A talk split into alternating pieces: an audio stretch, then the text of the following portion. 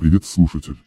В последнее время ты вел себя очень хорошо, и я решил порадовать тебя специальным выпуском. Сегодня ты поймешь, насколько ценна твоя жизнь. Игра начинается. Всем привет! Это специальный хэллоуинский выпуск подкаста «Кульминация». С вами в виртуальной студии Артем Привет. и Андрей. Раньше, каждый год под Хэллоуин нас в кинотеатрах этой фразой встречала очередная серия фильмов.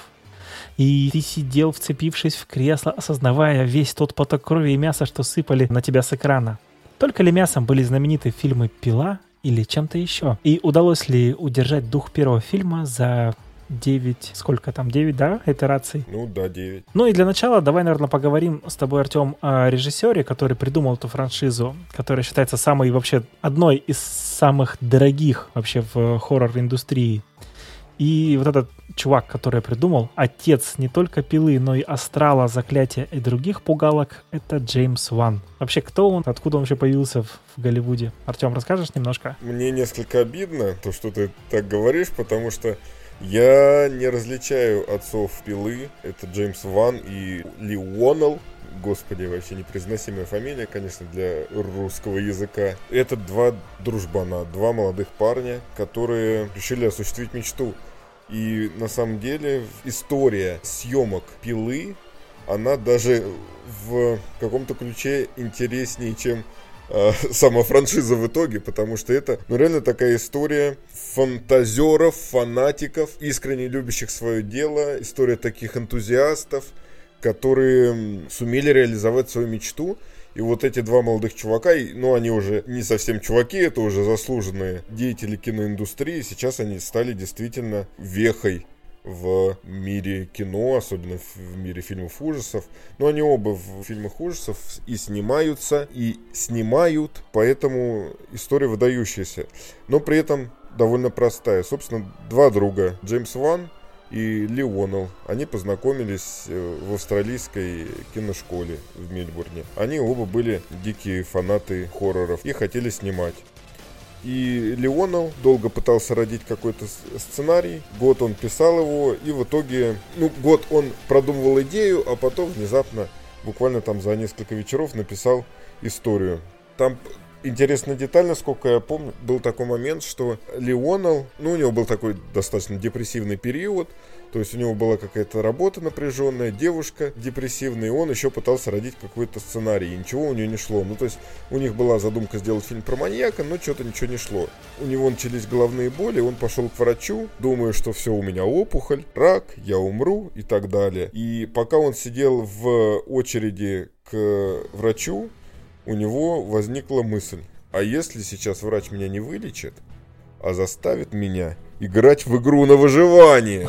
Нифига в нем фантазия. Да, да, да. И после визита к врачу, ну вот это, вот, знаешь, как типа как пробка из бутылки вылетела и полилась фантазия. И там буквально за несколько дней они, ну, он написал, показал Вану, он такой, да, да, это будет наш шедевр. Вот, только надо обязательно вставить куклу. И тот такой, ты ебнулся, какую куклу? Ну, типа, увидишь, дружок, без куклы никуда. И потом реально они вставили куклу. И потом, насколько я помню, тема зловещих кукол проходит через все творчество Вана.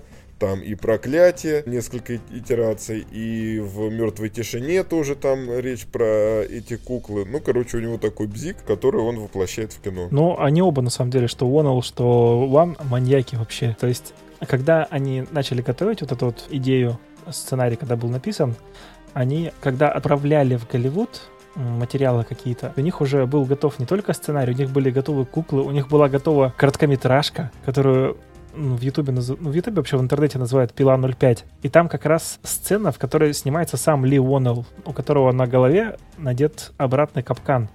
И появляется как раз вот эта кукла в телевизоре, говорит, смотри, что я с тобой сделаю, если ты не выберешься. Цени жизнь. Ну, естественно, он там пытается выбраться. Ну и там классный момент, что они же отправили сценарий в Голливуд, и их пригласили прилететь на переговоры. Они подумали, что просто так, ну, типа, с одним сценарием будет неинтересно. Решили как раз отснять «Пила 0,5» или «Пила пол-литра», как мы называем.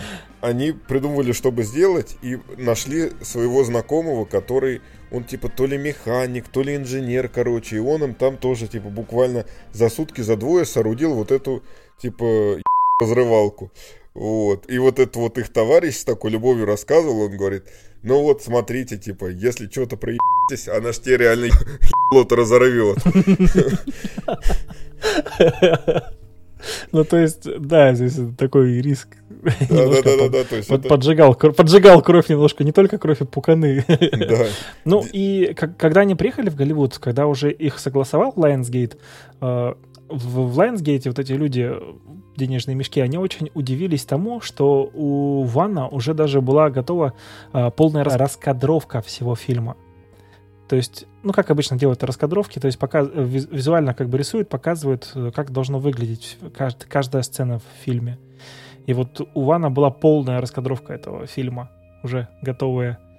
То есть бери и снимай. Да, там же он, по-моему, то ли, ну, он вообще любил рисовать, и у него то ли там какое-то образование было художественное, то ли еще что-то, да. И он, короче, действительно, и он там половину, причем в дороге дорисовал, пока они в самолете летели. Да, ну и что вообще удивительно, что им все-таки дали добро, и они сами принимали участие в съемках фильма. То есть Джеймс Ван стал режиссером, а Ли Уоннелл сыграл как раз одного из э, главных героев первого фильма «Пила». Ну и сценаристом. Да, ну и сценарист, естественно. Первый фильм, что меня вот удивило, не знаю, я до сих пор удивляюсь, что некоторые фильмы снимаются очень быстро. Первую пилу, вот именно съемки, съемочный процесс занял всего 18 дней. И все, все вообще происходило в рамках одного дома. То есть нашли где-то в, в, LA, а, по-моему, нашли склад заброшенный. Там каждую комнату, каждое помещение этого склада оборудовали под э, разные декорации, и в одном доме все снималось. Да, и там прикольно, что единственная звезда, которая там была, это Дэнни Гловер, но поскольку бюджет был очень ограничен, э, все его сцены сняли за один день. И там очень смешно, что там была сцена погони на автомобиле. Но поскольку, опять-таки, бюджет был очень ограничен, они просто посадили двух актеров за разные машины, шатали машины снизу, остальные участники съемочной группы там за, за окном шатали ветками и фонарями, как будто они очень быстро едут. Но потом при монтаже это ускорили, и реально получилась довольно атмосферная сцена. Короче, я хотел привести пример с игрой Silent Hill, что когда ее делали разработчики, они, поскольку у них была очень слабая производительность игры, они сделали туман, чтобы не была далекая прорисовка домов. Вот, но в итоге вот этот момент, когда они хотели просто ну, сэкономить фактически, они сделали одну из главных фишек игры. Ну и вот здесь э, примерно то же самое. То есть, когда прикрывали дешевизну, получились какие-то интересные, прикольные ходы. Да, это прикольно. И вот ты когда рассказывал, я вот почему-то этого как-то не, у, не нашел, вот этой инф, инфы. И ты сейчас рассказывал, и мне представился фильм ДМБ. Помнишь, там был, как играли в дембельский поезд? Да, да, да, да. Неожиданное сравнение. Ну да, да, да, кстати. Да, на самом деле, как это? Есть любимое выражение, вот там, когда брата снимали у нас в России, когда там, ну, вообще всякие съемки. Кстати, бюджет был, если не ошибаюсь, миллион долларов всего. всего у пилы. Ну и он, естественно, на гонорары больше всего ушел. Да, и там на многие такие ухищрения на самом деле шли и очень ценили реквизит. То есть в фильме перебрасывали когда какие-то вещи герои между собой. Там один из э, членов съемочной команды рассказывал, говорит, я, говорит, смотрю, там из одного угла летит там условный, да, э, этот э, плеер, диктофон. И говорит, и он раз пролетает мимо объектива. А у нас, я понимаю, что объектив у нас всего один. Если сейчас он разобьется, то это все будет, это будет крах. И говорит, вся жизнь перед глазами пролетела. Не, а я слышал еще там прикольно, что они в качестве реквизита использовали настоящие цепи. То есть они не нашли бутафорские, а их изготовление было дороже, нежели э, подгон настоящих цепей. И там как-то, типа, пошли актеры, э, эта вся съемочная группа пошла на обед, а этого главного актера, который играл э, врача, они забыли отстегнуть. И он так просидел там типа три часа. Да, и с ним тоже была забавная сцена. Когда, когда он пилил ногу, там нога была накладная, а в пиле было такое устройство прикольное, то есть э, ручка пилы это была типа как груша, uh-huh. ну ручка, ручка ножовки этой, и нажимаешь на грушу, и там типа кровь льется. И он говорит, я, говорит, так пилил ногу себе, что, говорит, реально себе там чуть, говорит, это, ну, там кожу содрал, там трав, травмировал, короче, там реально кровь вышла, говорит, прям все, как, все было как в настоящем фильме, в настоящей жизни. Вот, ну и тогда, забегая вперед, этот фильм окупился там в сто раз, по-моему, сколько там сборы, там больше 100 миллионов долларов, короче, составили. Ну, понимаете, почему родилась франшиза, да.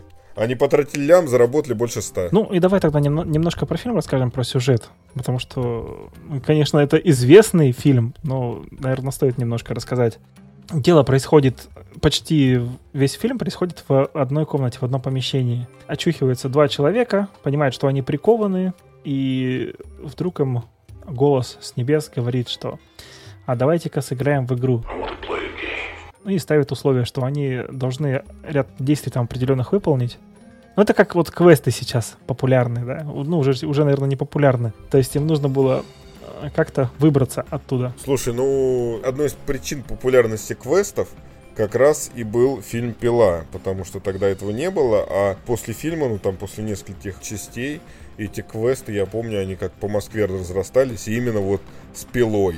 Вот именно франшизы «Пила». Так что московские ребята могут сказать спасибо австралийским. Австралийцам малазийского происхождения. Да. Фильм на самом деле очень крутой, и вот э, посмотрев все 9 фильмов, я понимаю, что вот он реально самый просто лучший. Ну, во-первых, потому что его снимал сам Ван, несмотря на то, что это как бы это его первая, грубо говоря, работа, да? Ну, первая серьезная работа. Но в то же время фильм крайне удал- удался, и, блин, жалко так было Тобина Белла, который играет вот этого Джексо, пилу самого или конструктор. Как правильно, пила или конструктор? Просто э, локализатор называет его пила, но по идее он конструктор должен быть, да? Джиксо. Не, ну по идее он Джиксо, это его прозвище. Но а, Мгм. поскольку перевести напрямую нельзя, ну вот там Джиксо, это вернее это пазл. Вот, то есть э, перевести напрямую как, ну ты же не переведешь типа маньяк пазл. Вот, поэтому они типа конструктор, ну потому что он делает потому что делает ловушки, инжен- да. инженерные штуки, да, да, да. Вот, ну я думаю, мы можем спойлерить, потому что фильмом уже сто лет в обед. Вот, мы будем спойлерить, и просто хочется сразу тогда а, обозначить вообще... Самый главный спойлер. Нет, ну не самый главный спойлер, ну в смысле рассказать о всей философии, которая проходит через все фильмы, почему было круто в начале, почему стало плохо в конце. Франшиза «Пила», она дико атмосферная, но при этом дико тупая. Даже если мы говорим про первые два фильма, которые очень крутые, в них косяков просто вообще выше крыши. И с точки зрения... Косяк на косяке, ну. Да, и с точки зрения философии главного героя, и с точки зрения сюжетных перипетий, там вообще, ну, просто направо-налево. Короче, суть в том, что главный злодей Джон Крамер, он страдал от опухоли мозга и решил покончить с собой в один момент. И сбросился на автомобиле со скалы. Однако он чудом выжил и понял, что очень хочет жить настолько, сколько возможно. И тут родилась его философия. Здесь стоит упом- упомянуть, что когда он выбирался из автомобиля, он, во-первых, у него была арматурина в бочине, ну или кусок, кусок чего-то, в общем, был в бочине, и он спасался через боль, то есть он из своей плоти вынимал куски автомобиля. И то есть это, мне кажется, такая тоже основополагающая часть, что через боль нужно как раз пройти, чтобы понять, что жизнь на самом деле, она имеет цену большую. Самая, самая главная ценность вообще в твоей жизни. Выбор за тобой. Да, и философия его в том, что тот, кто не ценит жизнь, тот ее не заслуживает. А тот, кто ценит, тот должен за это заплатить. И вроде как э, его цель устраивать испытания, в ходе которых человек либо что-то жертвует и проходит через какую-то боль, и в итоге спасается и смотрит на жизнь по-другому, либо умирает. И при этом э, Джон Крамер говорит в какой-то из в пятой, по-моему, части, что нету преступления хуже убийства. То есть он себя убийцей не считает. Он устраивает испытания. А умирают они в ходе испытаний. То есть он как бы формально ни при чем. Нет ничего отвратительнее убийства. Для меня. Однако, если мы посмотрим даже в первом фильме, там есть испытание, в кото- которое проходит его будущая помощница Аманда. И испытание заключается в том, что у нее на лице капкан наоборот. И ключ находится э, в животе у чувака, который мертвый, лежит рядом с ней. И надо разрезать ему живот и достать ключ. Но фишка в том, что чувак-то на самом деле не мертвый, а живой. И получается... Парализованный просто, Да, парализованный просто. накачанный чем-то. И получается, что на самом-то деле у него-то выбора-то никакого не было, игры для него не было, он не мог никак повлиять, он не мог ничем пожертвовать, он, у него не было выхода. Вот. И такие косяки, короче, случаются постоянно. То есть, вроде как у него цель благая, ну да, там, он говорит, что я никого не убивал. И потом там, опять-таки, воспоминания, что в первом фильме э, одного из копов э, убила ловушкой, когда он задел ногой за леску. Причем она выбора не дает. Хотя, стоп, хотя выбор у него там есть, у этого копа. Либо бежать за ним, либо не бежать. Ну, это такой себе, знаешь, это как и Типа, э, это как твой выбор, поскользнуться на разлитом масле или не поскальзываться. Ну, такой себе. Ну, или смотри, все, нет, все равно так вот, если исходить, они же, ну, грубо говоря, знают, за кем гоняются. То есть у них уже было несколько подобных уже эпизодов с этим, с конструктором. То есть они уже находили какие-то его ловушки. То есть э, могли знать, что от него можно ждать всего, что, чего угодно. Это... И здесь тоже такой, знаешь, может быть, можно трактовать как какой-то урок. Типа, ты, если гонишься со мной, то ты все равно будь осторожен осторожен, ты помни, за кем ты гонишься. А вот он опрометчиво побежал и поплатился за это. Ну, это, это ты, конечно, Мудек Бороде притянул замечательно. Но это все э, ходит в противоречие с его философией. Ну, дальше там, конечно, философия по где пойдет. Но я думаю, можно уже переходить ко второму фильму. На самом деле все пойдет. Но я только хочу похвалить самого Тобина Белла, потому что он реально там пролежал все вот эти вот съемочные дни, все время он лежал на полу. Такой тоже спойлер, на самом деле, на всем протяжении фильма, вот как происходит действие в этой ванной импровизированной, между главными героями лежит человек, который якобы застрелился. И вот этого человека в реале, потому что не было средств, не было денег уже сделать манекен, и вот реально все съемочное время там лежал Тобин Белл. Слушай, ну он належал тоже на легендарную роль, это как я не знаю, там... Э, ну, он стал известен во всем мире, как вот там стал известен Фредди Крюгер, как э, известен... Ну, согласись, ты охренел, когда он встал. Да, да. Слушай, я, я, честно говоря, до сих пор помню, как я в первый раз смотрел первую пилу. Я смотрел ее на даче. Это было часов 12 вечера. Самое то время смотреть ужастики. ну, хорроры в смысле. Да-да-да. Я смотрел, я смотрел на старом-старом телевизоре. Он черно-белый. И там еще помехи периодически Вообще пробегают. аутентично. То есть качество просто говнище. И при этом где-то я видел, короче, кадр с Тобином Беллом, что он пила. И при этом даже, даже тогда для меня было шоком, когда он встает и говорит, что типа вот э, игра окончена. Э, ну и там тоже на самом деле большой косяк, потому что он такой, э, он встает и говорит Адаму, одному из э, заключенных, что на самом деле ключ от твоей цепи всегда лежал в ванной, а очнулся он в ванной будучи под водой. То есть он спал под водой не, и не задохнулся. И должен был как-то еще отследить, чтобы ключ не спустился в трубу. Ну, короче, там на самом деле абсурда много. Ну, слушай, может быть его, может он не спал в ванной, может его погрузили перед самым уже началом ванны. И, просто, и типа, и типа за минуточку, за минуточку быстренько побежали оттуда, да? Такие та-та-та-та-та-та, чтобы он не успел проснуться. Ну, слушай, там же дальше потом в фильмах показывается, как все это готовилось. И они быстренько все, бах, и ушли. Ну... Там буквально за минуточку, действительно. Ну, за минуточку снотвор не проходит. Ну, ладно, это все... А, первый и второй фильм, они...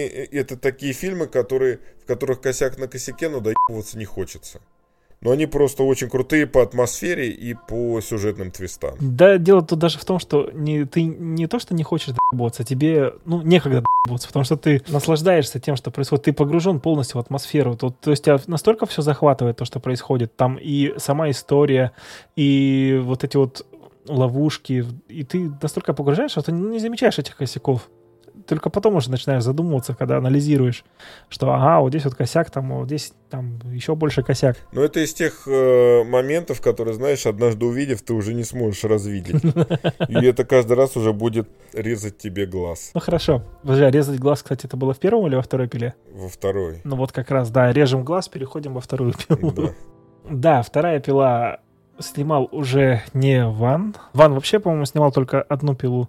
И вот здесь как раз со второго фильма вступает в игру режиссер, который прям хорошо дополнил э, вселенную пилы. И мне вот и в его исполнении фильмы нравятся. Это Даррен Лин Боусман.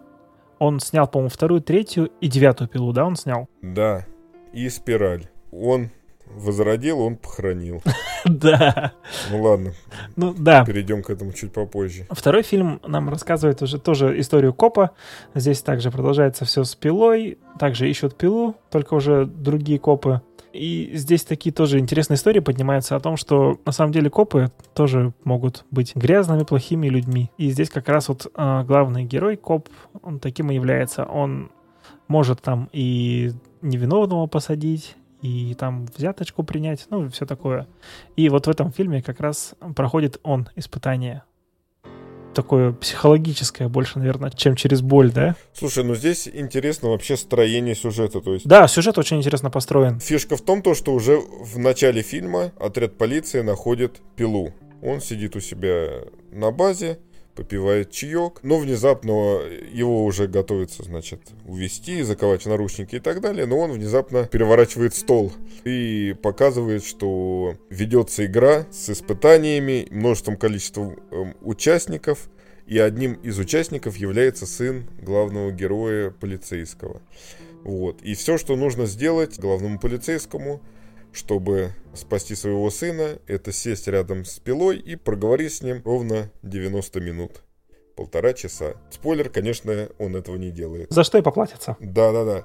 Параллельно э, история ведется в двух локациях, то есть одна это база пилы, другая это дом с испытаниями, где, как выяснится позднее, все герои, которых э, когда-либо посадил главный герой, проходят испытания, ну и потихонечку умирают, так как вы хотели, это все-таки хоррор. Ну и на самом деле я бы поспорил с тобой, потому что вторая часть, наверное, мне даже больше зашла. Ну, ну не могу сказать больше зашла. Первая, конечно, уникальная своей вот этой она за- задала планку.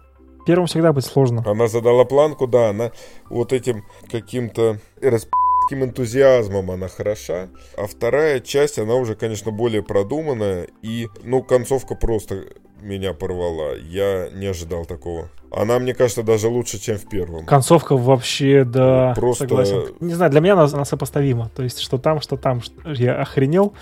Но во второй части я охренел по-хорошему, потому что оказывается, что сын жив, и он все время находился рядом. Вот он, только руку протяни.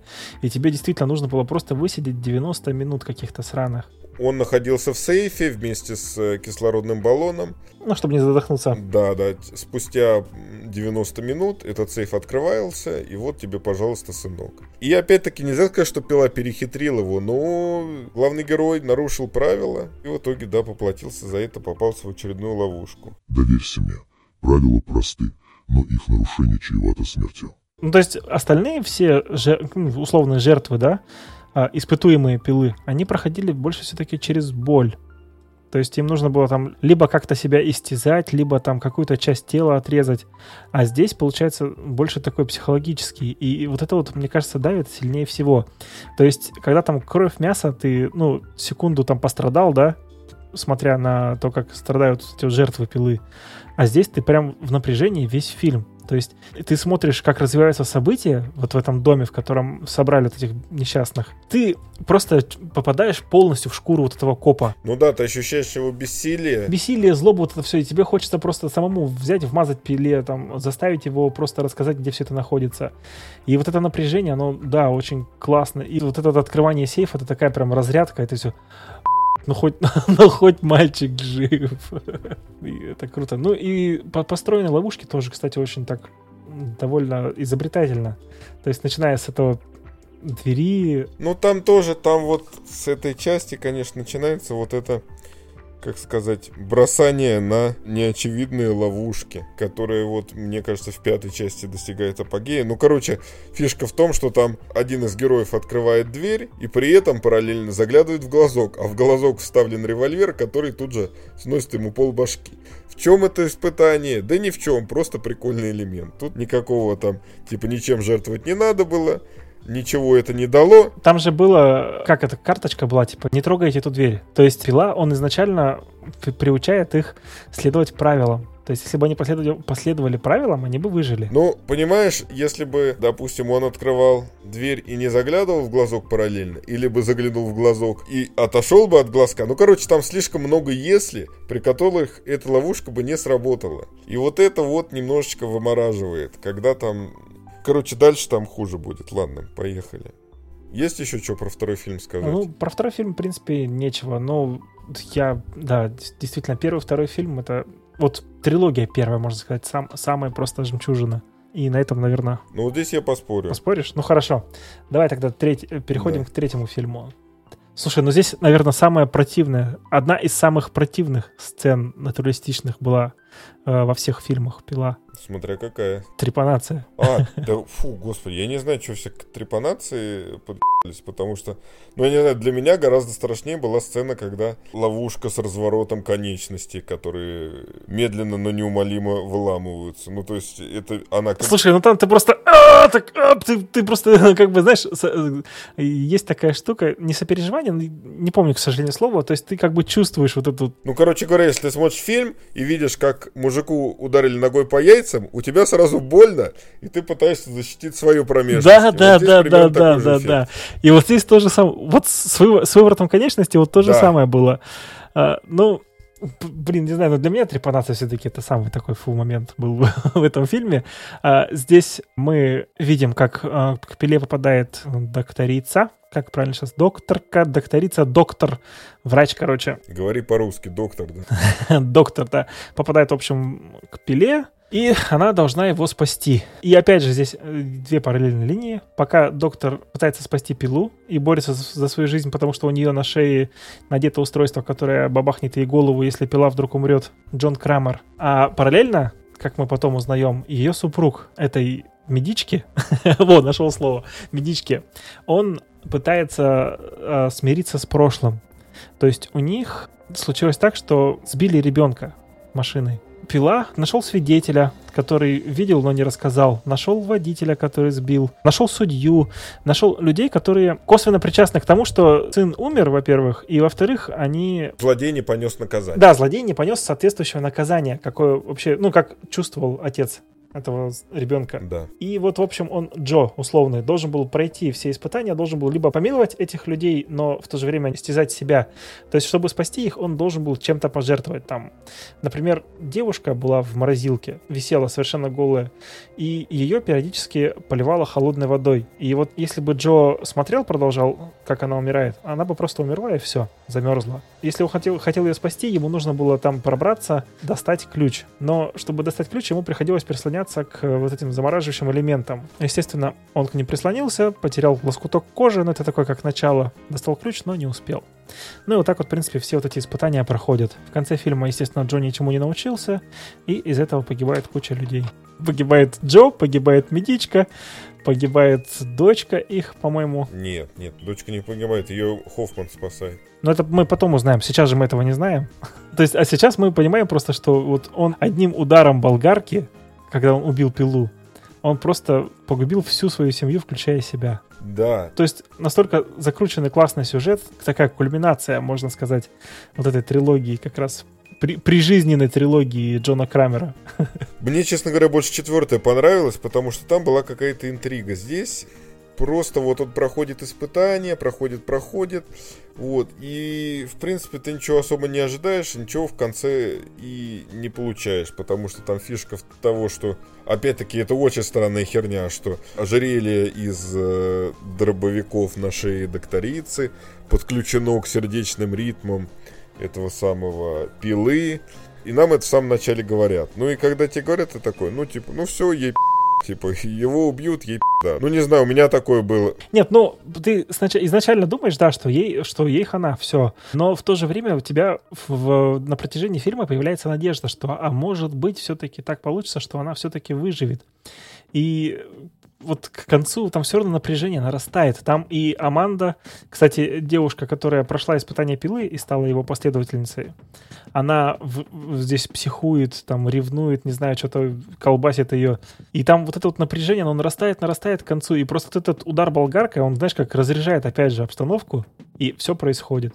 И вот мне как раз вот Боусмановская манера съемки вот этих фильмов, она очень нравится. То, что он, знаешь, как бы постепенно нарастает, нарастает, нарастает напряжение, потом пах, и все. И, и произошел пиздец. Вот мне за это очень нравятся вот эти фильмы. Я не прочувствовал в третьей части напряжения, потому что ну, он просто одно за одним проходит испытание. Напряжение не растет, то есть там нет какой-то загадки, нет какой-то тайны. Короче, для меня это как-то было все предсказуемо, а испытания какие-то не очень интересные. Они... Вот опять-таки, то, о чем я сказал в начале, меня здесь раздражает что? То, что, по сути, испытания только для Джеффа, главного героя.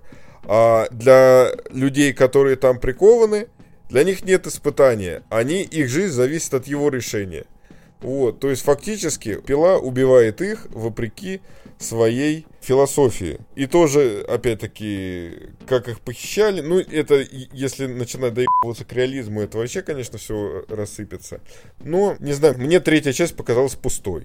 Вот так скажу. Ну, как можно... Я, я, я вот, знаешь, вот всегда, всегда поражаюсь тому, как люди говорят реализм. Да какой нахрен реализм? Ты смотришь кино. Нет, ну должно быть... Ты о чем вообще? Ну, в смысле, в смысле, ты, должен быть реализм. Чтобы ты пропитался атмосферой, чтобы ты принял участие, должен быть определенный реализм. И ты понимаешь, э, реализм может быть даже в условных звездных войнах. То есть реализм должен быть в мотивах, в поступках, в э, соблюдениях э, правил вселенной. Ну хорошо, мотивы поступки, ладно. А я нет, я здесь скорее подумал про реализм как раз испытаний вот этих я думал, ты про испытания говоришь. Подожди, но это тоже реализм в том плане, что если бы там Джон Крамер был, я не знаю, глава завода или секты, у него было там 50 подручных, которые мастерили бы ему вот эти в неограниченном количестве вот эти ловушки, это да, но поскольку он больной человек, ну, который не передвигается, у него там одна помощница, ну ладно, там, как выясняется, еще один помощник, а потом еще, еще, еще много помощников, ну ладно. Но, короче, с реализмом не очень. Хорошо, едем дальше тогда. Четвертый фильм, который тебе нравится больше. Да. Расскажи. При этом он довольно странный. Ну, вообще, тоже, опять-таки, забегая и вперед, и назад, фильмы с первой по какой, наверное, по шестой, это бойня одного конкретного полицейского отдела. То есть там же Хоффман, он еще и в третьей части был, по-моему, если не, не во второй. То есть там один и тот же набор полицейских, которые встречаются там в нескольких фильмах, и их постепенно-постепенно подрезают. И вот, значит, Риг, он спецназовец, который был и во второй части, и в третьей части. И вот, наконец, ему выпала честь... Пройти испытание. Пройти испытание, Сыграть в игру. Но здесь такой есть странный момент, что если в предыдущих фильмах героев как-то наказ... Ну, не то, что наказывали, то есть они совершали какой-то грех некий, и должны были искупить этот грех или свою нелюбовь к жизни. Чтобы дальше жизнью наслаждаться. Да, чтобы ценить дальше жизнь. ценить жизнь. То здесь Рик, его не то что наказывают, э, в смысле его наказывают за хорошее, за то, что он пытается всех спасти. Вот. И все его испытание строится на том, что он должен дать э, людям умер, умереть. Он должен не вмешиваться во все. Дать свершиться правосудию. Ну, даже не то, что свершиться правосудие, просто, типа, стоять в стороне. И там какие-то очень странные тоже испытания, на самом деле. В одном испытании супружеская пара, она прикована спиной к спине, и через них проткнуты железные прутья. Только Ой, через женщину они проткнуты в тех местах, которые при изъятии, скажем так, зарастут.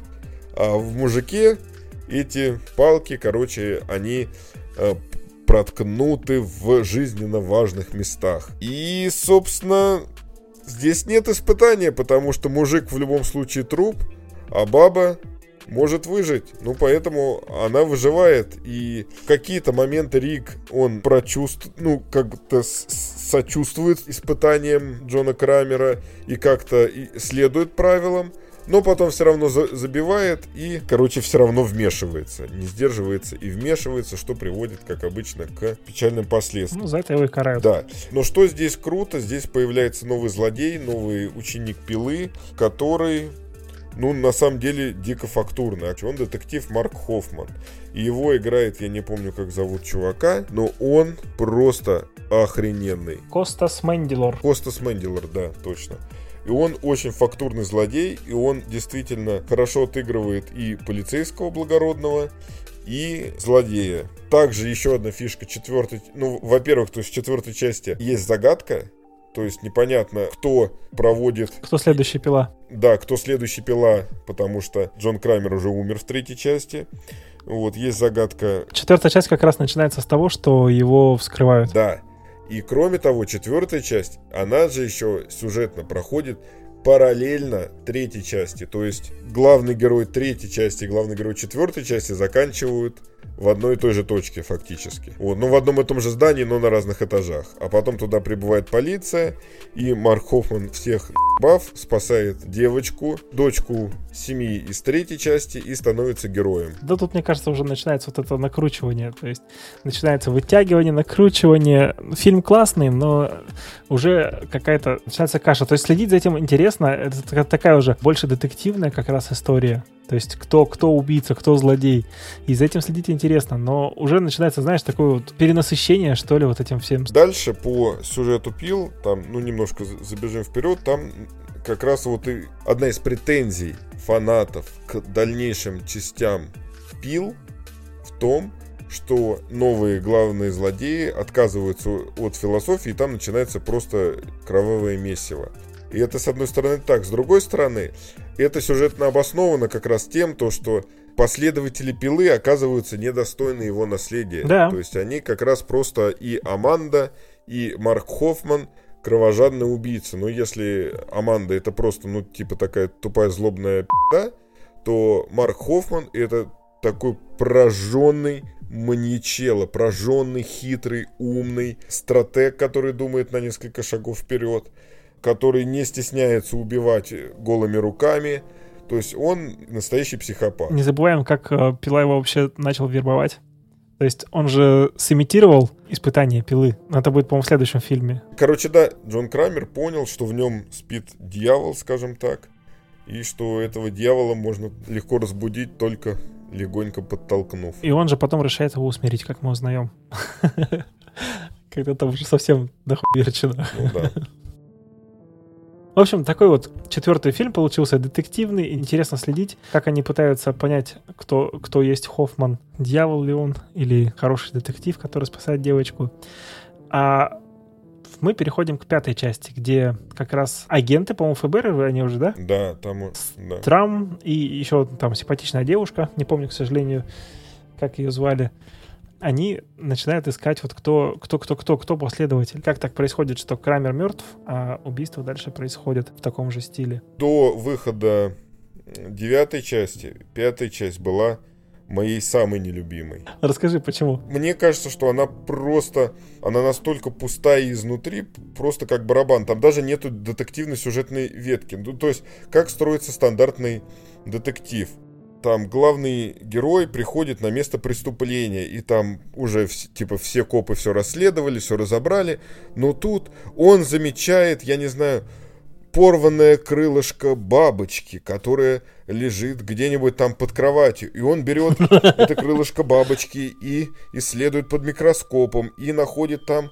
особое химическое вещество, которое разливают только в одной оранжерее в городе. Он приезжает в эту оранжерею и там находит перчатки. Но это особые перчатки, которые носил только один персонаж, потому что у него обожженные руки. И так путем типа сложного расследования он понимает, что персонаж с обожженными руками, который встречался в самом начале фильма, это типа убийца.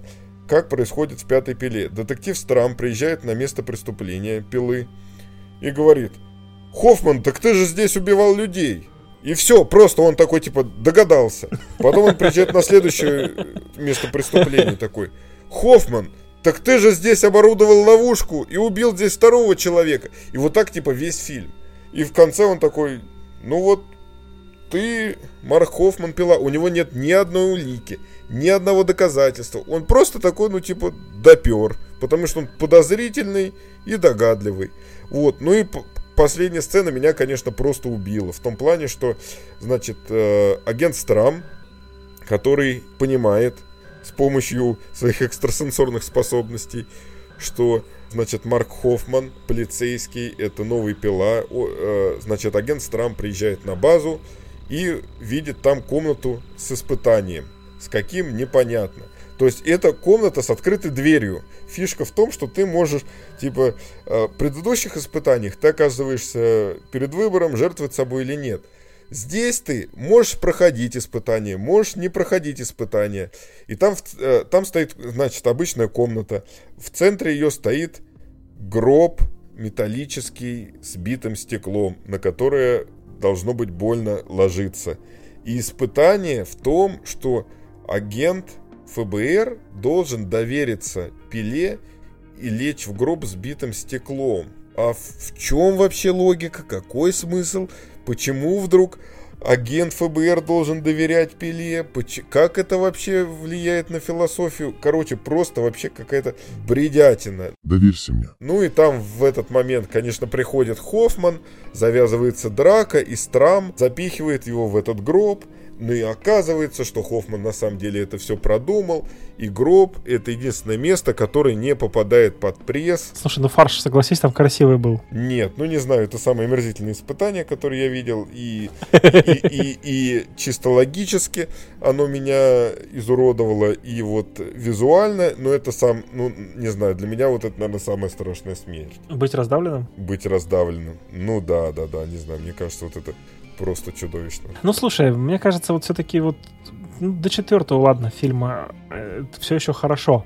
А вот пятый и дальше, ну, сценаристы пытаются уже просто выжать что-то, чтобы получить денежку, потому что от фильма к фильму Пила получал все больше и больше денег. Пятая Пила, по-моему, сотку получила, 100 миллионов.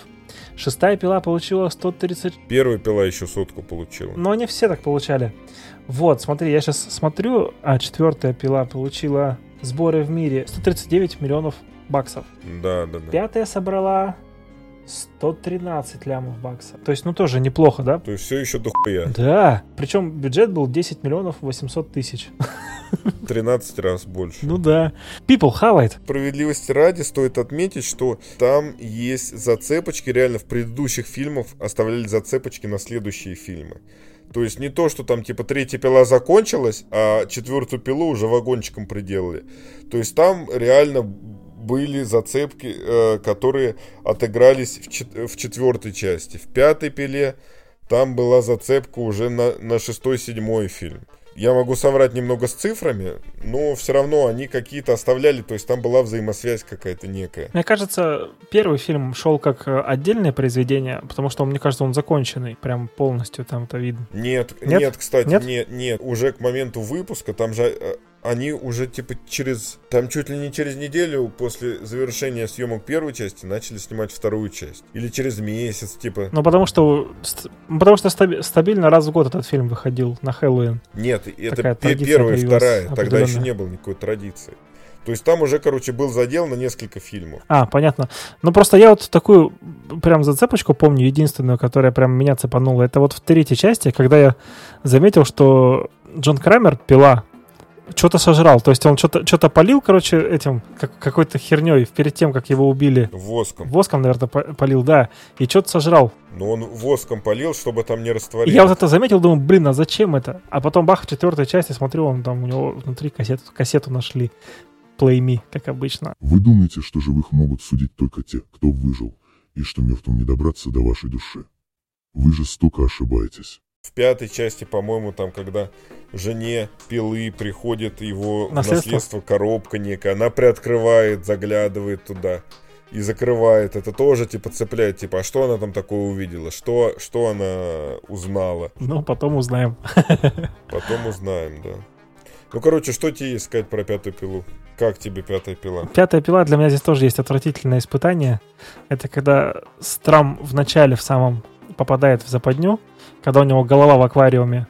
Это фу, блядь, это просто, я не знаю, это для меня вообще вот такое вот издевательство. Трахею пробить? Когда трахею пробить, это вообще фу, я не знаю, это, это еще хлеще, наверное, чем трепанация. Ну, не знаю, ну, но это обычная медицинская процедура, когда вот... Нет, ну понятно, что обычная химическая процедура, ну, слушай, ты что, каждый день видишь, как э, чувак сам себе их трахею пробивает, да, чтобы дышать? Ну, короче, ну, не знаю, я, меня это не особо поразило, но тому, что это опять-таки это не испытание, это убийство. То есть его пытались убить, но опять-таки здесь можно оправдать тем, что это уже Хоффман придумал, а Хоффман Маньячила. маньячила просто. Да. ну хорошо, что происходило в шестой пиле? Ох, да и бог памяти. Вот здесь, конечно, они начинают сливаться воедино. Ну, кстати, да, вот здесь это довольно, как сказать, ну, может, не особо интересное точки зрения сюжета, но интересная с точки зрения истории самого Джона Крамера. Здесь, ну, начиная там уже с пятой части, там кроме основной сюжетной ветки, есть сюжетная ветка с каким-то испытанием каких-то рандомных чуваков. И вот там группа людей, которые потихоньку выпиливается. В пятой части это были тоже там, это были чуваки, которые там были косвенно причины какого-то пожара. Почему-то они вдруг должны были действовать сообща, и тогда бы прошли все испытания. Но в итоге там типа двое выживают.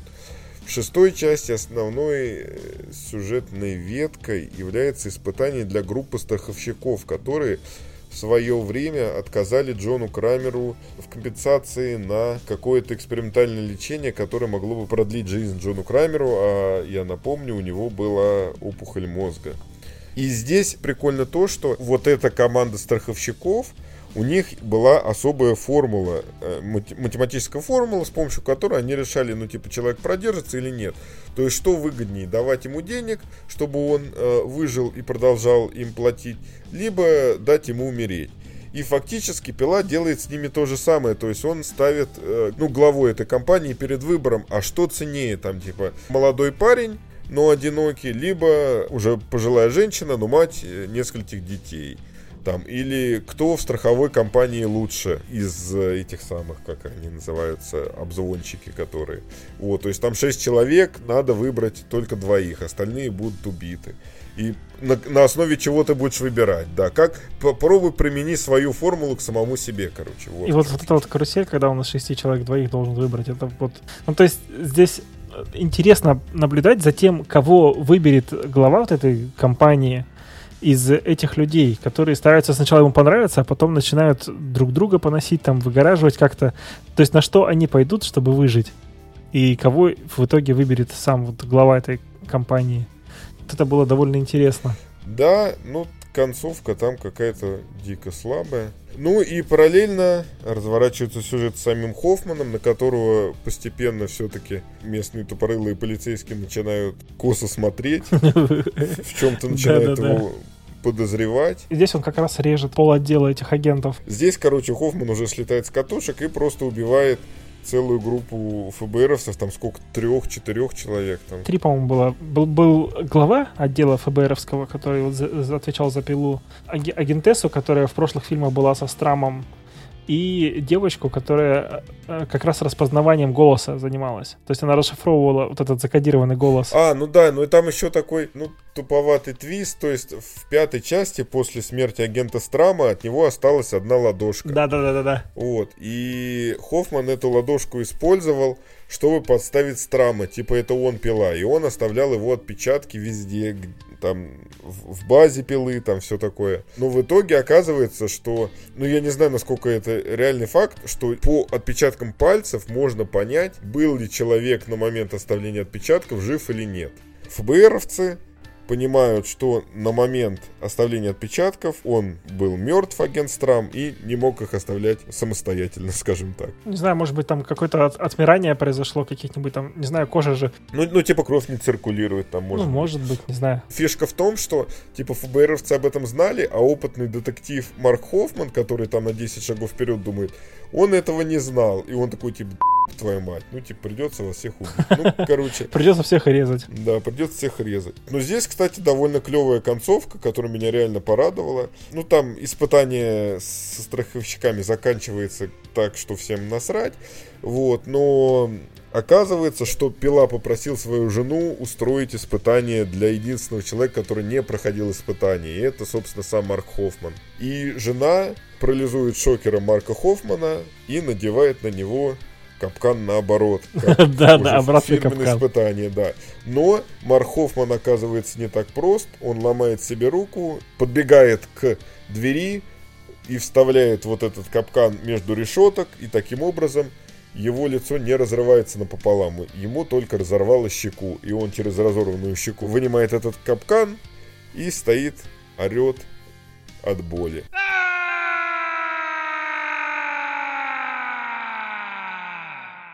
Ну, на этом, в принципе, они могли и закончить. Потому что дальше у нас пила перебирается в 3D. И следующий фильм, который вроде бы «Пила 7», называется «Пила 3D». И, кстати, это уже третий фильм, который снимает не Боусман. Слушай, пятый фильм как раз вот снимал уже не Боусман, а снимал этот Хэк, как его, блин, Карл Хэк, по-моему. И, может быть, поэтому этот фильм такой настолько слабый. Слушай, знаешь, можно было бы делать такие выводы, если бы не девятая часть, которую также снял Боузман. Понимаешь? А это просто, это дни. К девятой части мы еще вернемся. Сейчас седьмая часть. И в седьмой части там же как раз вот девочку режут, да, два парня? Вот, я, да, я хотел сказать то, что это, конечно, уже испытания обретают некую долю абсурда.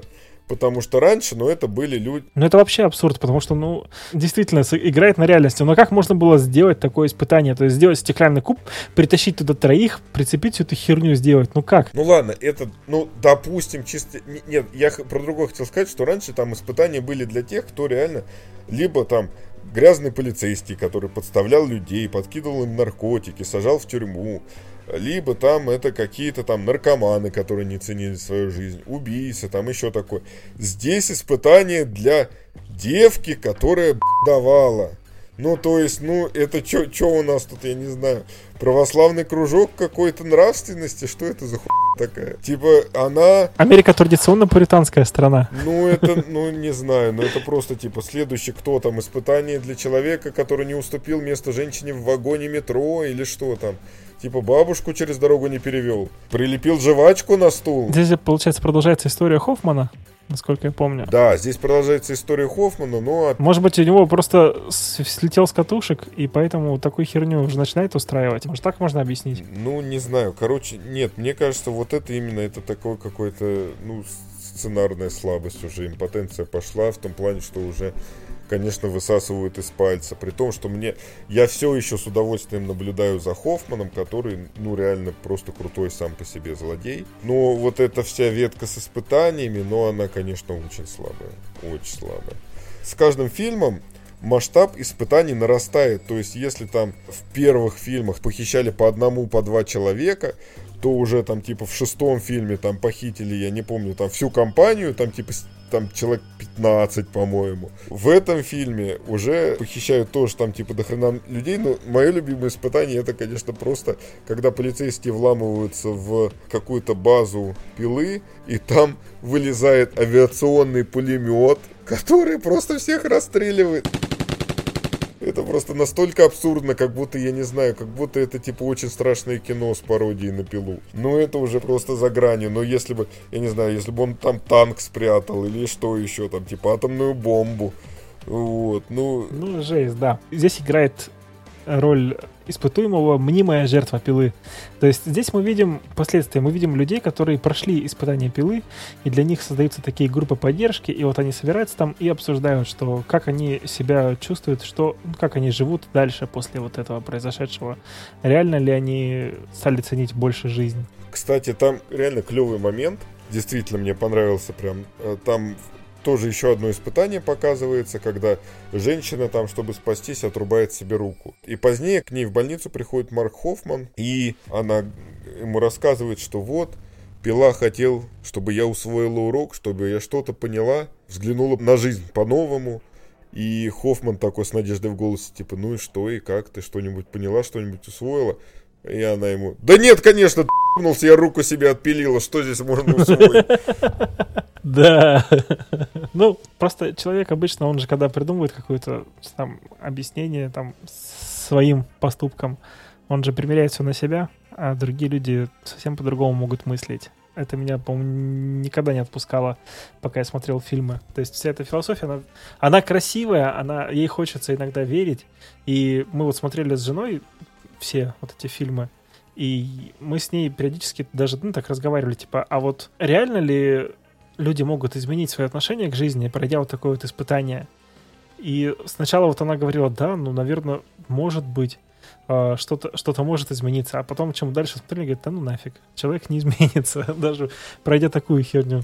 Не, ну просто понимаешь, это опять-таки тоже смотря какое испытание. То есть есть разница между там условно себе палец сломать и вырезать себе глаз. Ну типа после вырезанного глаза ты, очевидно, не будешь ценить эту жизнь больше, потому что ну, это такая травма. Не так полноценно будешь ее ощущать. Да, да, да, да. Это травма даже не столько физическая, сколько психологическая. Ну, просто чудовищно, вот. Это уже не заживет. Ну и вот, в общем, группа поддержки вот эти организовывает как раз чувак, который пропиарился на том, что он был жертвой пилы. Он написал книжку, он снимает э, какие-то ток-шоу, он участвует в этих группах поддержки. Но потом оказывается, что на самом деле ничего этого не происходило, и он придумал, что он жертва пилы. Он придумал целую историю, как его подвесили на крюки за соски. Там что-то типа того, да.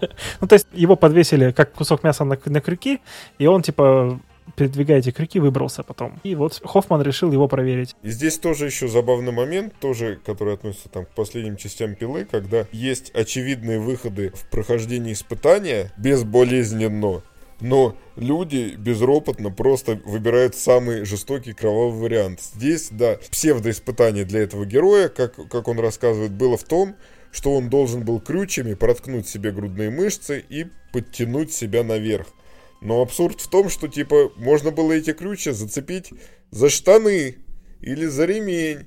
Вот, и просто себя поднять безболезненно. Но почему-то никто до этого не догадывается. И там, на самом деле, если до там много таких ситуаций в Ютубе, там куча вот этих нарезок, как проходить испытания пилы безболезненно относительно. Я, кстати, вот когда про эти крючи увидел, я вспомнил, почему-то у нас раньше популярно было шоу такое, э, типа там то ли шоу там книги рекордов Гиннесса, то ли что, там люди всякую хрень творили. Кто там пропердит гимн, ну, условно, да? И, и там был один чувак, который как раз вот подвешивал себя за кожу и висел там какое-то определенное время. Мне почему-то вот вспомнился как раз этот чувак, когда я смотрел вот эту, вот эту часть пилы. Ну это же вообще какая-то типа садомазохистская практика. Это часто в фильмах показывают, когда там типа чуваки висят на крючьях. Вот это какой-то там типа... Да. да, у этого чувака жена была, которая его во всем поддерживала. Он ее, естественно, не посвятил в том, что он всех обманул.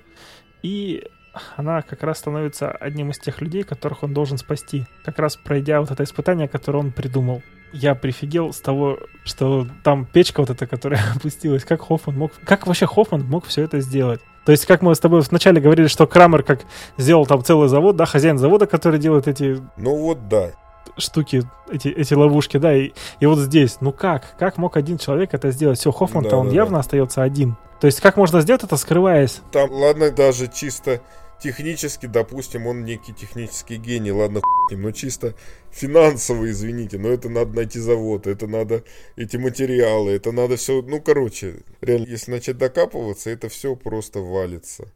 Ну, давай, короче, заканчивать, да. Мне понравился только один момент. Давай. Мне понравился момент, что здесь появился как раз э, доктор Гордон. Ну да, и это, кстати, то, о чем поклонники, они... Для меня вот это не стало спо... ну, не стало неожиданным твистом, потому что я следил за тем, что поклонники, э, какие теории они выдвигают. Ну и была теория давно, что, типа, доктор Гордон, он помогает Пиле с самой первой части. И действительно, там все подозрения, которые были, они подтвердились в седьмой седьмой части. Но здесь, что меня порадовало, что, ну, короче, заканчивается сюжетная ветка Хоффмана тем, что его скручивают сразу несколько человек в масках свиньи. То есть получается фактически, что там целая секта есть. Последователи Крамера. Секта, да, последователи Крамера, которая скручивает э, Хоффмана и бросает его... А, он...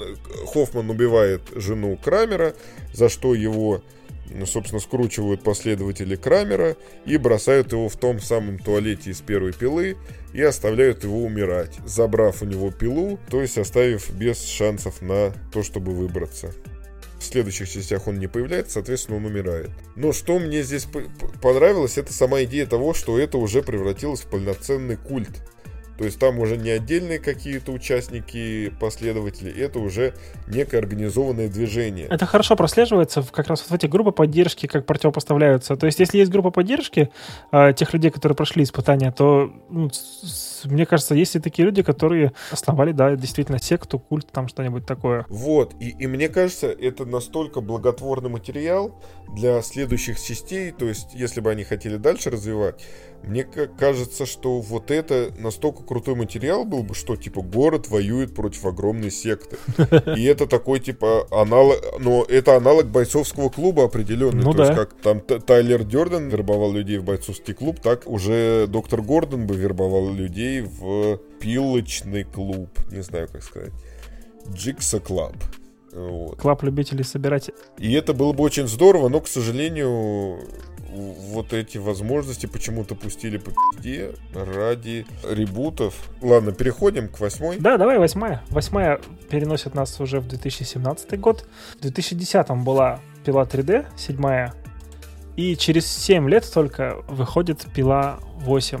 И она называется, на самом деле, пила 8 только у нас. Э, Локализовали у нас так название. На самом деле это уже как бы, ну, немножко другой фильм. Он называется Jigsaw. Да. И это вроде как говорит о старте новой вселенной, о ребуте. Но в- вообще, там седьмая в каком вышла? В десятом? Седьмая в десятом вышла, восьмая в, в семнадцатом. Охренеть, конечно, время прошло. Ну, короче, после седьмой пилы, та э, денежная пелена, которая затмила взор создателей, она спала с их глаз, и они пообещали, что все, конечно, все катится в пизду. И типа, ладно, ладно, мы завершаем. 136 миллионов. Седьмая пила собрала. Да, и они говорят, что типа, ладно, все, знаете, мы заканчиваем со всем этим, все, это конец. И типа, вот, мы Хоффмана завалили, все, конец. Но бабла-то хочется, и типа, ну, кто их осудит? Ну и вот и в семнадцатом году, да, выходит уже восьмая пила. И опять с бюджетом в 10 миллионов, сборы 102 миллиона. Ну, короче, можно еще штук 50 снимать. Но, на удивление, восьмая пила мне очень зашла. То есть там есть очень крутой сюжетный твист. И для меня, вот если так по иерархии расставлять, ну это, наверное, первая, вторая, четвертая, и вот восьмая. Восьмая даже где-то на уровне четвертой. То есть это такое третье место заслуженное для меня. Вот, здесь новые персонажи, которые, в принципе, неплохие. Ну, вот, на мой вкус. Но, опять-таки, там начинается все достаточно стандартно. То есть, там, как обычно, есть полицейская сюжетная ветка с расследованием. И есть сюжетная ветка испытательная, назовем ее так. Где проходит испытание. Вот, и... Но здесь уже авторы повторяться начинают, на самом деле. Ну, Начинают жестко повторяться. Повторяться они начинают, да, но здесь опять есть загадка, и я, честно говоря, не разгадал ее до конца. Ну, в смысле, до последнего момента я не ожидал такой концовки. Да я охреневал на самом деле. Вот. Во-первых, когда они вскрыли гроб пилы, в общем, по сюжету начались опять, на- начали находить людей, которые потенциально э, могли быть жертвами пилы. Но все указывало на это. И решили сделать эксгумацию, потому что люди начали волноваться и начали верить в то, что пила на самом деле еще жив. Вскрыли гроб, а там пилы И след простыл. да.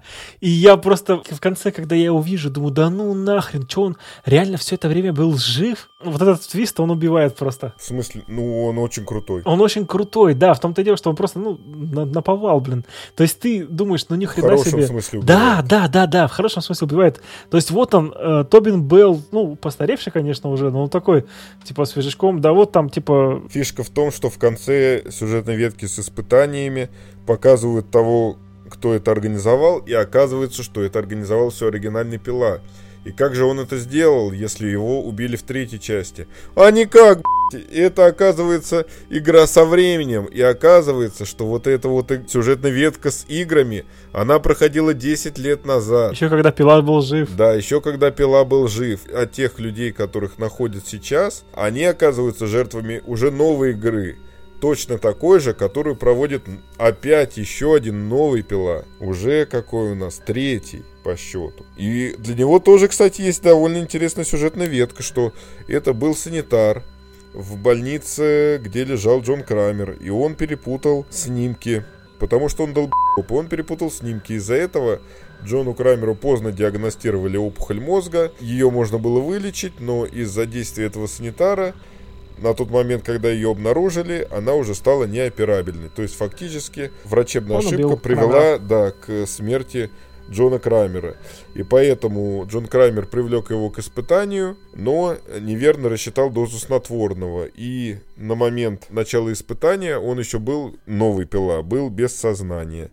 Вот. Крамер его пожалел и привлек к своему занятию. Вот такой сюжет. Ну, короче, там реально крутые сюжетные твисты. Да, крутые твисты, согласен. Опять-таки, достаточно харизматичный злодей которого ты весь фильм веришь, что он главный герой. И, ну, ну испытания, ну, такие себе, ну... Ну, испытания такие себе, согласен. А мотивация у этих э, людей тоже так себе, потому что, ну... Да, с, с мотивацией там, конечно, просто полный пиздец. И там есть мужик... И оказывается, что его преступление в том, что он, будучи молодым, пьяным, сел за руль, устроил автокатастрофу, а потом подставил своего мертвого товарища и типа пила, ты откуда знаешь это? Там типа это преступление, там типа 20 лет назад произошло. Ты как об этом узнал?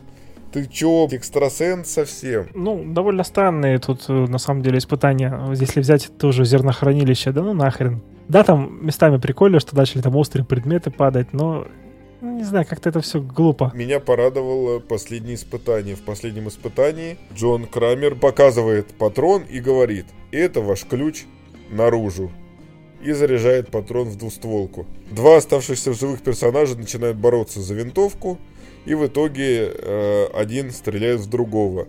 И потом оказывается, что буквально в патроне был спрятан ключ, который вел на свободу. Будь внимателен, ключ к спасению в твоих руках.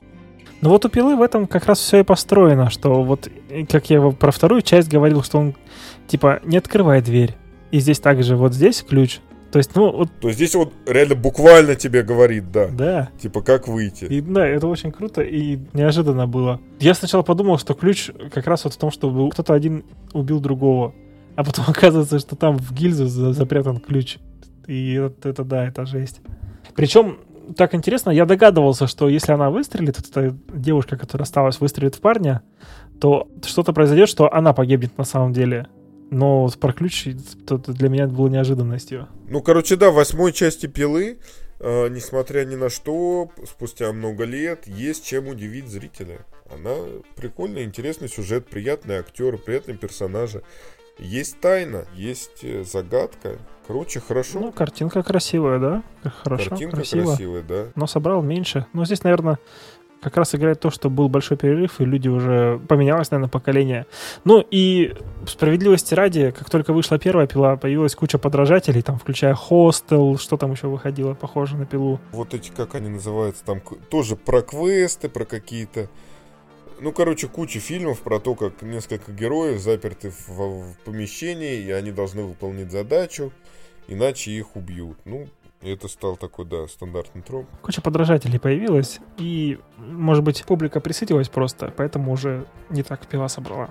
Но потом появился один герой, который решил возродить заново серию пила. А лучше бы, блядь, он сидел бы и не, не трогал ничего. Да, согласен. Лучше бы он сидел там в 2010 году в своих одноклассниках, где он там снимался. Ну ладно, это такой местный прикол. В общем, Крис Рок, будучи фанатом всей серии «Пила», решил, что нужно перезапустить эту серию и рассказать эту историю по-новому. Ты знаешь, я вот сегодня читал рецензии этого фильма разные, и я охренел.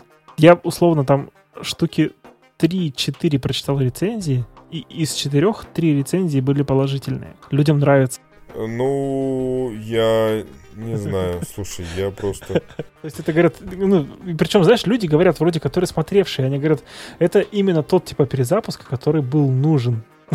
Ну зачем? Что? Куда? Слушай, ну, ну знаешь, я, я даже вот, ну я перед нашим разговором смотрел обзорщиков на Ютубе, и даже там чувак, который был типа верный фанат серии, и он такой, типа, девятая часть это просто говно. Во-первых, это уже другой совсем жанр. Да. Слишком много юмора здесь. Здесь Крис Рок в главной роли. Его здесь слишком много. И я вот, кстати, знаешь, для меня каким хорошим таким, как лакмусовой бумажкой для хоррора, хороший он или плохой. Я просто помню, был какой-то фильм, в котором снимался какой-то рэпер. Этот рэпер что-то типа «Пятница 13 или что-то похожее было, в общем. А, в общем, была компания людей, и среди них был рэпер. И этих людей по, одиночке убивал маньяк. И когда дошла очередь до рэпера... Про Хэллоуин говоришь? Может что? быть, Хэллоуин, я не знаю. Я просто не помню название, помню вот именно этот... Типа Баста Раймс дерется с э, Майклом Майерсом. Да, и он его гасит. Да, да я тебя там загашу сейчас. Короче, очень много внимания рэперу уделяют, и ну, это портит все впечатление. Вот то же самое и здесь. Крис Рок, он просто портит все впечатление от фильма. Во-первых, он здесь пытается в какой-то комизм, несмотря на то, что его роль такая тр- трагичная здесь больше, наверное. Я бы не сказал, что он в комизм пытается. Ну, не знаю, ну, я на него смотрю, и мне хочется смеяться больше, чем плакать. Не, ну, на самом деле, Крис Рок-то очень неплохой актер на самом деле. Не только комедийный, да, понятно, что он прославился там больше как комик, но он неплохой актер. И я не очень понимаю вообще, что здесь произошло, потому что, ну, действительно, фанат серии, он мог бы привнести что-то интересное, но в итоге э, сюжет строится на том, что Крис Рок, главный герой, он полицейский. 12 лет назад он сдал своего грязного коллегу, получил за это медаль, а остальные его возненавидели. Остальные полицейские не поняли и возненавидели его вроде как. И они к нему относятся не очень, а он такой весь недоверчивый. Он такой никому не доверяет. И очень плохо, что он все свои эмоции играет на разрыв. И просто он, если там ты смотришь на главных героев других частей, даже худших из частей, но все равно они какие-то, ну ты веришь им, что они какие-то полицейские, там, что они прошли какой-то путь. Но здесь ты смотришь, он просто истеричка, ну он не может быть хорошим детективом, потому что ну, он просто не контролирует себя. Ну, он истеричка, он закатывает глаза, он орет на всех просто на ровном месте.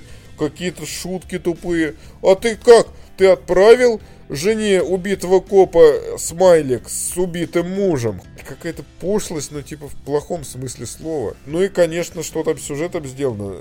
По сюжету к нему представляют молодого полицейского, который только что из академии вышел. И вместе они расследуют дело очередного нового пилы, который убивает грязных копов. И типа главный герой-то он хороший коп, а все остальные плохие, всех остальных убивают и в определенный момент находят якобы тело его вот этого компаньона, который только что выпустился из полицейской академии. И ты понимаешь, что типа, ну вот, значит, этот компаньон и есть пила, потому что золотое правило хорроров, если тебе не показали, как убили человека, значит, его не убили. И здесь-то просто в середине фильма просто все спалили, типа все очевидно. И когда вот эта тайна развеялась, все, там даже какие-то потуги на что-то хорошее пропадают. Ну и финальная сцена это просто, конечно, какой-то абсурд. И злодей здесь никакой. Вот этот, ну реально там все предыдущие злодеи, они были харизматичными. Джон Крамер, понятно, это вообще особняком. И психопатка Аманда, Марк Хоффман, и даже вот этот санитар. У них у всех была какая-то мотивация, там, ну какая-то... Доктор Гордон. Доктор Гордон, да. То есть они все, они в них были и светлые, и темные. Здесь ну, он просто такой, типа, моего батю убили, теперь я убиваю полицейских. Ну, какая-то вообще бледная какая-то фигура сильно, не знаю, не тянет действительно на маньяка. Вообще никак. Может, просто у остальных просто было время раскрыться, а здесь он еще не успел. Ну, хрен его знает. Да нет, ну что, ну, в восьмой части там он за один фильм раскрылся, и главный герой, и злодей. Ну, в первой части понятно, там, во второй части понятно. Им вполне хватало там полутора часов, чтобы раскрыть персонажей. Но здесь никак не раскрыто. Ну и там просто абсурдные моменты в том числе... Ладно, вот мы с тобой говорили про куб, который установили в центре города, где проходит испытание. Здесь типа ловушку установили в, в полицейском участке, прямо типа в подвале полицейского участка. И там не то, что типа ловушка, это типа капкан принесли пакете. И это огромная ловушка, там стойка, через которую там какой-то типа там не горячий воск, там что-то горячая смола какая-то льется. То есть это огромный механизм, который пронесли в полицейский участок, там установили, соорудили ловушку. Ну это просто абсурд. Ну это, ну это уже ни в какие ворота. Сразу видно, сценарий писал Крис Рок. Ну да, да, да. Вот. Главный герой никакой. Не зря у фильма сборы 40 миллионов всего при бюджете в... В 20. Нет, бюджет 40 миллионов, сборы в мире 40 миллионов. Нет, бюджет 20, ну фактически да, потому что там же бюджет фильма 20, и еще там э, в два раза закладывается на продвижение обычно. Ну вот, считай они, если они в ноль вышли хотя бы, ну и то. Ну это жесть. Ну, нахрен, лучше, пускай, вот, вот по-хорошему бы, вот пилу, пилу спираль бы, знаешь, как удалить, а оставить восьмую пилу. Вот восьмую пилу действительно можно что-то развивать еще из нее. А, а еще лучше, вот ты, ты хорошо, да, ты хорошо да, сказал, да, да, что да. вот самое классное было бы, если бы они развили идею из седьмой пилы про культы это было бы действительно круто. Да, и там есть любимые персонажи, любимые всеми персонажи, тоже доктор Гордон. Было бы интересно посмотреть на, не, на него в качестве злодея. Да, потому что этот актер, считай, он с, с самых истоков этой серии идет, и он, наверное, прочувствовал да. все это. И было бы круто действительно посмотреть на культ пилы. Ну, короче, просто даже в предыдущих частях, самых херовых, но там реально была какая-то атмосфера. А в девятой части даже вот эта фирменная музыка, которая играет в конце фильма, даже здесь она не сыграла. Здесь разрушена атмосфера, здесь никакие персонажи, никакой сюжет, разрушена тайна в середине фильма, что непривычно для меня, даже вот там в каких-то самых банальных частях, но все равно там какой-то налет загадки существовал. Здесь ничего этого нет. Это просто какая-то поделка на тему, и мне стыдно и обидно за Криса Рока, потому что ну, он талантливый мужик, и непонятно, почему он в это вписался, почему он не смог что-то... Он как представитель какой-то свежей крови, вот он со своим видением каким-то интересным мог действительно что-то новое организовать, какую-то по другой стороны, но он выбрал самый наибанальнейший путь и повторить все то, что уже 10 раз проходили. Ну и, короче, итог никакой. Не считаю. Может быть, не зря здесь не написали там Soul 8, там, допустим, Soul 9. Здесь прям фильм называется «Спираль» э, из книги про пилу.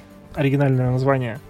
Это у нас назвали пила, спираль. Ну да, да, да. То есть это даже уже как бы совсем не пила. Это истории из там из книги про пилу. Ну, типа, да, спин считай. Ну... Ну, тут, я не знаю, ну, это, это фильм вообще не то. Это, я не знаю, я бы назвал скорее его, там, знаешь, фильм про полицейского из черного квартала, там, что-нибудь такое. Ну, это никак не пила.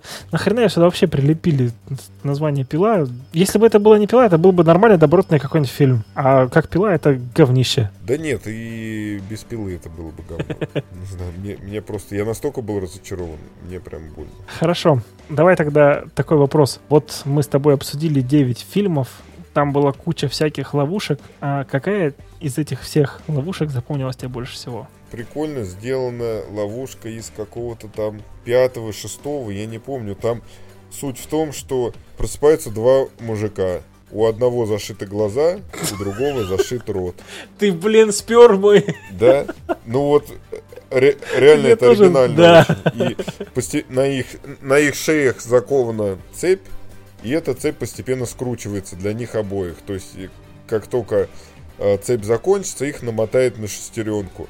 И они должны как-то между собой скоммуницироваться, но коммуникации как-то не получается. Да, но один освобождается в итоге, а второй погибает. Ну, один другого убивает и освобождается. Ну да. Но это очень такая классная, ну, это как раз, по-моему, там новая графика как раз началась у пилы, то есть там картинка посвежела, и сама вот эта открывающая сцена, она смотрится, ну, очень круто. Да. Действительно, одна из лучших ловушек. Так, ну, какое-то резюме, наверное, надо сделать. Ну, просто я вот там с друзьями со многими говорил, и они говорят, что, ну, пила, зачем это смотреть, это мясо. И это действительно мясо, но при этом это э, действительно атмосферный, интересный триллер. Даже в худших частях, да, они слабые, да, они плохие, но все равно там ощущается вот эта некая таинственность, атмосфера и вот эти попытки в философию. Ну, в принципе, для своего времени злодей с какими-то убеждениями, с какой-то кривой вот этой логикой, за которую он готов бороться, за которую он готов убивать, это было крайне свежо несмотря на все свои косяки, на сюжетные дыры, пила, ну, франшиза, пила как франшиза заслуживает, ну, занимает свое место совершенно заслуженно. То есть это выдающийся триллер, выдающийся ужастик. Согласен. Не зря же «Пила» — это один из самых окупаемых фильмов ужасов в истории вообще.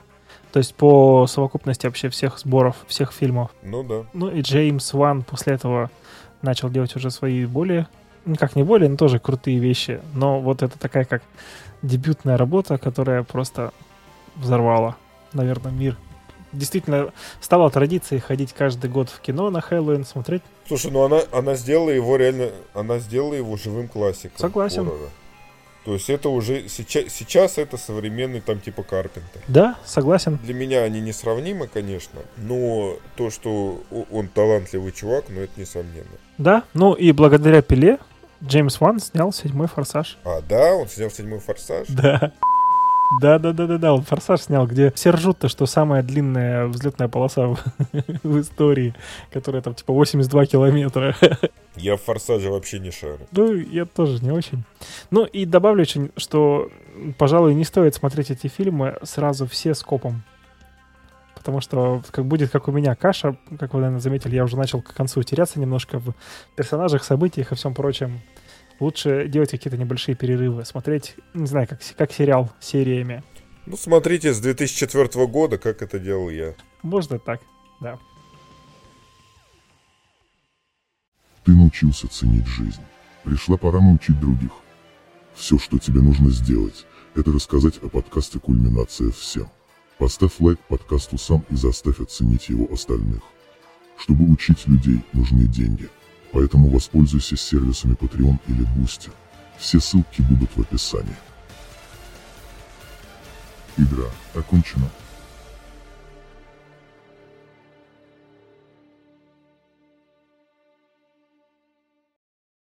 Счастливого Хэллоуина.